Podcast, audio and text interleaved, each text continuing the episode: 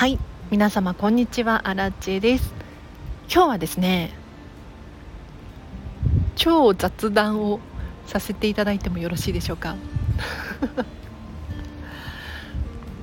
ディズニーシーに住みたいミニマリスト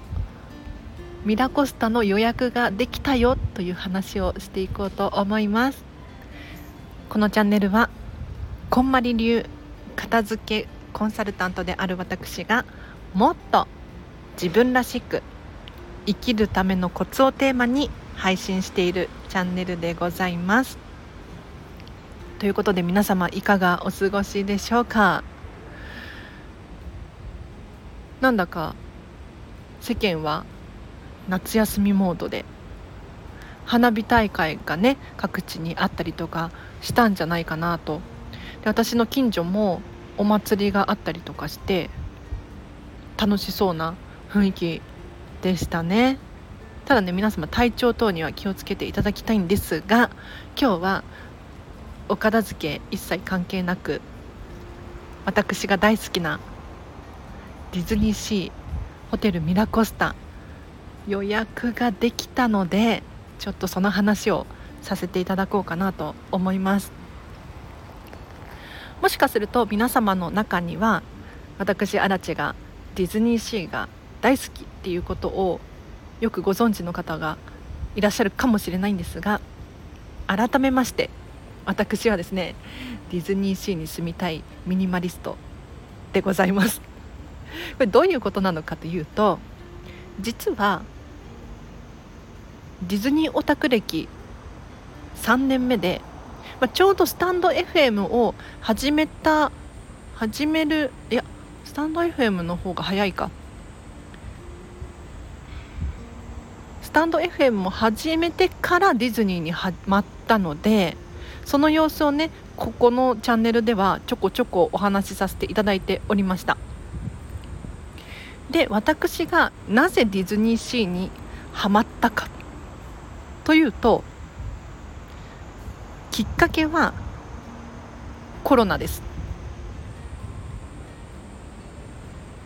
皆様覚えていらっしゃいますでしょうか？緊急事態宣言ありましたよね。これを受けて東京ディズニーリゾートも休園せざるを得ない状況で確か4ヶ月くらいだったかな。お休みしてたんですよ。その後再開するんですがこれがコロナ禍だったので入場者数の条件上限。5000人という体制だったんですね。でこれ5000人ってどれくらいかピンとこないかもしれないんですがコロナ前ディズニーランドの入場者数の上限が5から6万人と言われてたんですね。ディズニーランドだけですよ。要するに10分の1以下ですよね。でさらに私は覚えてます。この5000枚のチケットでさえも平日とかだと売り切れてなかったんですよ。そこで私アラチェはこれは二度とないチャンスだと思い初めてディズニーシーに一人で訪れてみたんです。これがきっかけでした。入場制限がねきついのでガラガラのディズニーシーを体験することができたのですが本当にびっくりするくらい美しくて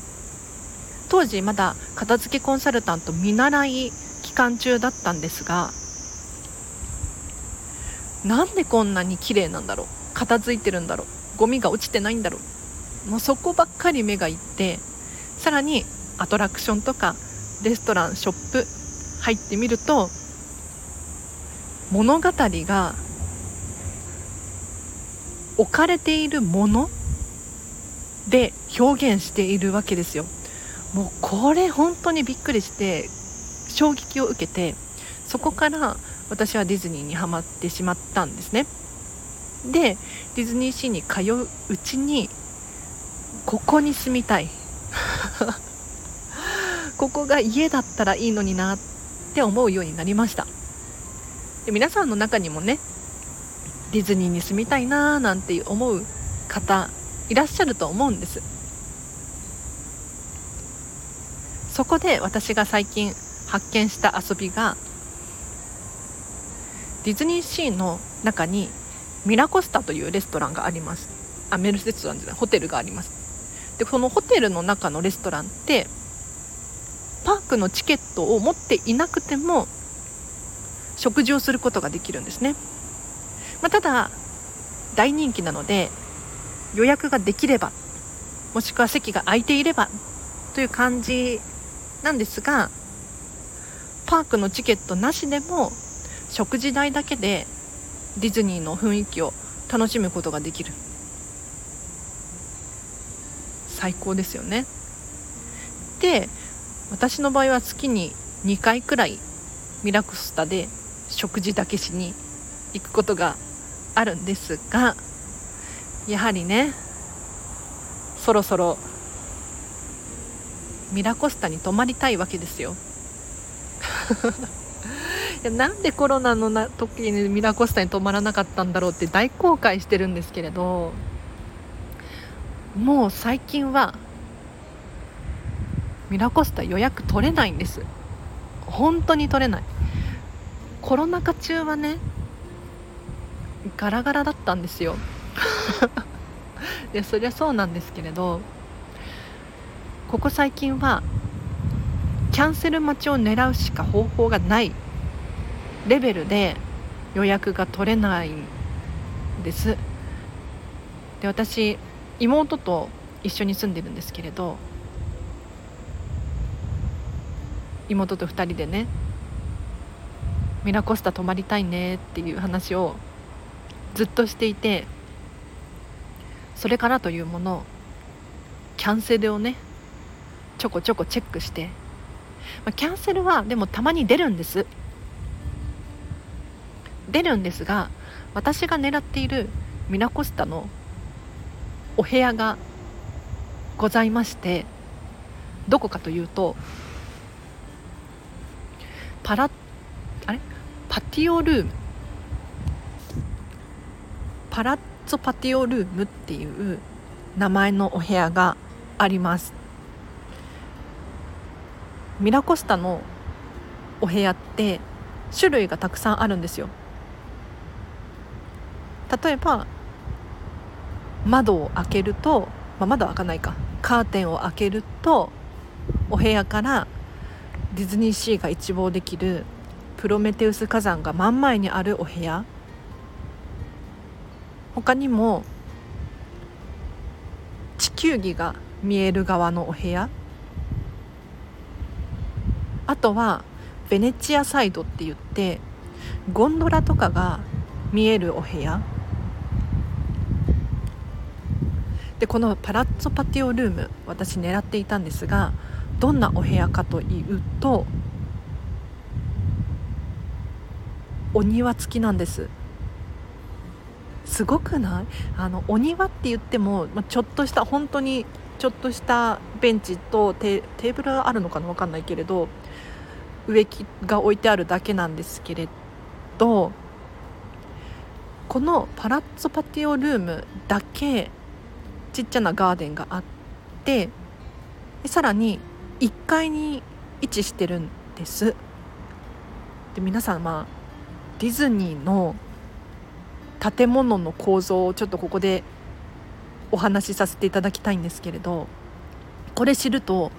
いかにパラッツォパティオルームが素晴らしいかっていうのを 理解いただけると思うんです。どういうことかっていうとディズニーランドディズニーシーに建っている建物シンデレラ城や美女と野獣のお城を含めてレストランとかショッピングショップとか全部含めてなんですが基本的に1階が背が高いんですね。天井が高いんです。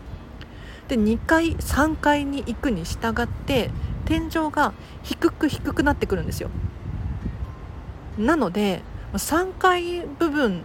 になってくると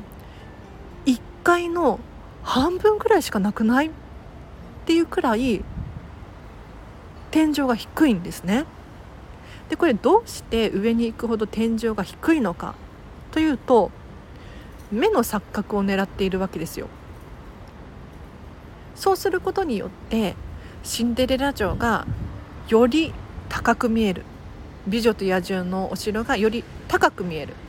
さらには遠近法ですね。シンデレラ城がより遠くに見えたりするわけです。なのでミラコスタも同じように1階部分の背が高くて2階3階になるに従ってどんどん背が低くなってくるんです。ということはですよパラッツォパティオルーム1階でございます。天井が高いんですよ。ディズニーのホテルって基本的に1階に客室がないんですけれどミラコスタの場合はこの私が狙っていたお部屋は1階に存在していて背が高くてベランダもついててベランダじゃないお庭がついててでそのお庭の外はどうなってるかというとプールになってるんですよ。夏季限定で外のプールが使えるんですけれど目の前がプールなのでもう見栄えもいいですよね。で、まあ、ディズニーシーのショーとか見れないですけれどまあ要するに静かに滞在できるわけじゃないですか。これはねちょっと私は魅力的すぎてでプールも近いので私プール泳ごうと思っているんですがもうここを予約することができて大興奮でございます。ただねいや皆様気になるのが金額ですよ。ミラコスタ高い。もう本当にコロナの時の GoTo トラベルで行けばよかったってすっごい後悔するレベルなんですがしかも日付によってホテルって変動するじゃないですか金額が。今回私が予約できたのが9月の半ばくらいだったかなちょっと忘れちゃった。なんですが高かったですね。まあ夏休みに比べたら安いんだとは思うんですけれどそれでも最低価格の値段ではなかったので確かね7万いくらとか。1部屋が。1部屋じゃ1人じゃなくて1部屋が7万いくらだったんです。でそう皆様にお伝えしたいのがミラコスタの宿泊料金って部屋ごとにいくらなんですよ。だから1人で泊まっても4人で泊まっても金額が同じなんです。これ海外とかだとよくあるかなって思うんですが日本だと1人いくらとかじゃないですか。で1人部屋だとちょっと割高になるみたいなそういうイメージが大きいんですがミラコスタの場合はねもう1人でも2人でも3人でも金額が同じなのでこれはね誰かを誘っていかなきゃいけないじゃないですか。なので今回妹と私とお母様と3人で3人で行ってきます。いやでもお父さんはねディズニーとかあんまり好きじゃないですよね。皆様のお家もそうですよねきっとね。はい。省いてるとかそういうわけでもないんですけど、私あんまり父親と仲が良くない。仲良くないこともないけど仲良くないね。なので、えーと、荒木ファミリー女子3人でミラコスタに泊まってこようと思っております。皆様今日の放送はいかがでしたでしょうか？私がただ喋りたいだけ喋らさせていただいて大大大満足しておりますが 誰かの参考になればなと思います。あでミラコスタに行ったら何をするのかちょっと今日長くなりますがいいですか？もうちょっと喋っても。まず私知らなかったんですけれどミラコスタに宿泊するとミラコスタの中のレストランの予約が取りやすいです。というのもやはりミラコスタのレストラン私一般枠でいつも食事をしに行っていたんですが本当に予約が取れないんですね。じゃあなんでこんなに予約が取れないのかというとミラコスタの宿泊者の方が優先的にレストランの予約を取ることができるシステムになっているんです。で空いてる枠が一般の方に回ってくる。とイメージしていただいて OK です。なので今回ね宿泊の予約をしたんですけれど朝食とか昼食とかディナーも予約が取れるんですよ。びっくりしちゃった。なのでちょっとねミラコスタチェックインが15時から。でチェックアウトに限っては12時から12時までなんです。結構滞在時間長く入れますよね。なので私はね今回ディズニーシーの中には入らず入ってもいいかなどうしよう入らずにミラコスタを満喫したいと思います。でチェックインの前13時よりも前にランチをしたいなって思うんですよ。予約をして。で私の大大大好きなベッラビスタラウンジ。ここの予約が取れそうなのでそこで食事をしてでチェックインした後はプールに行こうと思ってます。プールがねこれが高いんですよまた。4000円だったかな。ちょっと忘れちゃったんですけれど結構高いんですがミラコスタは室内プールが存在するんですね。なので夏休みが終わってもプールを楽しむことができる。で私もともと水泳習っていたので泳げるので運動がてらねプールに行こうと思います。で夜はどうしようかなって思ってるんですけれどそんなに食べる必要ないよなーなんて思っていて、まあ、ちょっとイクスピアリとかその辺りでご飯を食べるかな。で夜戻ってきたらスパがあるんですよ。プールのプールエリアに大浴場まではいかないんですけれど、まあ、ちょっとお部屋のお風呂よりも広めのお風呂が存在してるんですね。でプールのお金を払ってる人はそのスパエリアも使えるわけですよ。でサウナとかもあるので最近サウナって流行ってるじゃないですか。私ねあんまりサウナ経験がなくってちょっと体を整えたい。とかって思ってね。夜はお風呂に入ってサウナに入ってお部屋に戻ってこようかな。でお部屋に戻ってきたらベランダがあるのでね。ベランダでちょっと冷たいビールかなんかわかんないけどお部屋でお食事を頼んでもいいのかななんて思います。で次の日は私の大好きな朝食ブッフェですよ。ただねベンラビスタラウンジの朝食って予約が取りにくくて宿泊者でも取れなくてどういうことなのかというとあのね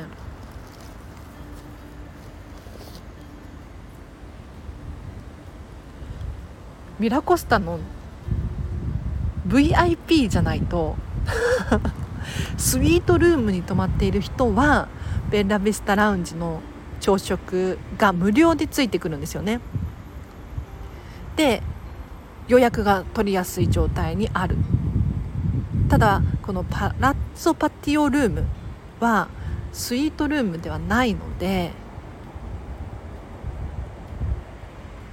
ベンラビスタではなくてオチェアノの予約が取れる感じなんですよ。ただここ最近のアラチェの経験で行くとベンラビスタラウンジ景色がね美しいレストランがあるんです。ここ朝食の遅い時間を狙っていくと大体空いてるんですよ、まあ、遅い時間って何時かっていうと8時過ぎですね。8時半過ぎくらいが空いていて私最近予約なしでトライしてるんですが入れるんですよ。なので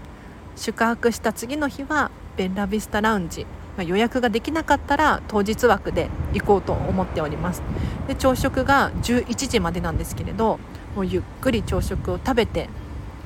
12時にチェックアウトをしてその後また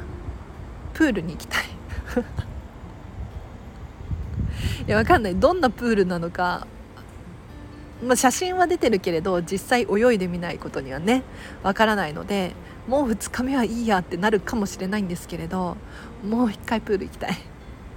今のところ。高いけどね。高いけど。はい。という感じでございます。皆様の何か参考になったかしら？ね、せっかく泊まるんだからパークの中に入らないの？とかって思うかもしれないんですけれど。いや私からするとそれはちょっともったいないんじゃないかなって逆に思うんです、まあ、確かに宿泊者限定で早くねパークの中に入れて人気のアトラクションに先に乗ることができる。これも分かるんですけれど何て言うのかな。ミラコスタを味わいたいじゃないですか。ミラコスタのプールで優雅に泳ぐためにはやっぱりねパークの中で遊んじゃうと疲れるし時間もなくなるしもったいないよねって思うんですよ。なのでやはりね私はディズニーシーで遊ぶ時はミラコスタには宿泊せずディズニーシーを思いっきし満喫する。で戻ってきあミラコスタに泊まる時はミラコスタを満喫する、まあ、ちょっとね一回宿泊してみてまた話が変わるかもしれないんですけれど初めてのミラコスタ楽しんでこようと思います。では今日は以上です。いかがでしたでしょうか？お知らせがあります。フェムパスさんでウェブ記事を書いております。フェムパス片付けで検索していただくかリンクを貼っておきますのでぜひチェックしてみてください。そしてアラチェの SNS インスタグラムとツイッタースレッズをやっております。最近はねツイッターってもう言わないらしいですけれど X って何のことって思いません？うんまあどっちでもいいんですけれど X もやってます。こちらもリンク貼っとくのでぜひチェックしてみてください。それからこんまり仲間が聞いてくださっていたらお知らせです。明日8月31日までがお申し込み期限なんですが今日か。7月31日がお申し込み期限ですが8月の頭にこんまり交流会を開催いたします。詳しくは Facebook のこんまりグループに情報が出ておりますのでそちらをチェックしていただければなと。でねこれ絶対来た方がいい。本当に来た方がいい。あの当初の予定の半額くらいでいいお弁当屋さんが見つかったので、まあ、ちょっとここが定休日いつなのかっていうのにもよるんですけれど事前の情報だと大丈夫そうなのでここにしようと思ってます。だから費用もかなり抑えることができます。さらに参加するメンバーがすごい。びっくりしちゃった。あのー、すごいこれね言っちゃっていいのかな？当初はシニアさん来る、まあ、シニアさんも来るんですけれどあこんまりねコンサルタントってランクがあるんですよ。経験値レベルっていうのかな。シニアさんも来るんだけれどエグゼクティブも来ることになった。すごくない？すごくない？大事件なのよ。ちょっとなので皆様あの本当に来てください。この金額でエグゼクティブクラスの人とおしゃべりができてさらにもしかしたら質問をすることができるかもしれないっていうのはお得すぎる。で人数が集まれば集まるほど私たちもすごく幹事チームもすごく嬉しいのでよかったらご参加ください。お申し込みフォームは Facebook のこんまりグループからですあとお知らせお仕事のご依頼がございましたらお問い合わせフォームが貼ってありますのでそちらからお問い合わせください片付けのレッスンやワークショップセミナー研修あとはなんだ片付け講座、まあ、詳しくはねご質問いただければなと思うんですけれど荒地さん片付けについてこうこうこういうことできませんか？とか例外的にこういうふうにしてほしいんですがとかなんか片付け合宿とか楽しそうじゃないですか？どう？一個ねちょっとこの間ひらめいちゃったんですけれど今日もう雑談でいいですか？例えばなんか最近ね大阪に来てほしいっていうご依頼があったんだけれどやはり新幹線とか飛行機とか使わなきゃいけないので交通費かかるんですよ。で私たちこんまりコンサルタント基本的に交通費はご依頼者様が負担していただいております。なので私もね一番遠くて東京から岐阜県まで片付けレッスンに行ったことがありますがありがたいことにね交通費と宿泊費を出していただいて片付けレッスンをしたわけですよで今回も大阪で片付けしてほしいっていう方がいらっしゃったんですがやはり交通費高いじゃないですか。なんだけれど例えばじゃあ8月1日から10日の間で大阪に私が連泊して大阪のアラチェさんに片付けを習いたいっていう人がいっぱいいたらお家を午前中はまるさん午後はまるさん。で次の日はまるさん。でもう一回戻ってとかそういうこともできますよね。もしくはアラチが泊まってるホテルとかにみんな来てもらって片付けワークショップを開催することもできるわけですよ。ね。午前中はアラチェに片付けレッスンをまな教えてもらって夜はアラチェの泊まってるホテルに来てもらってみんなで座学でお片付けを学ぶ。片付け合宿。面白そうじゃないですか。なのでもしかしたらそういうことができるかもしれないのでアラチェが東京済みだからなって諦めるのではなくもし万が一アラチェが北海道に来ることがあったら寄ってくださいっていう事前予約。などのお問い合わせを早めにしてほしいです。直近だと確か10月だったかな。10月の頭に私山形県に行く予定があるので山形で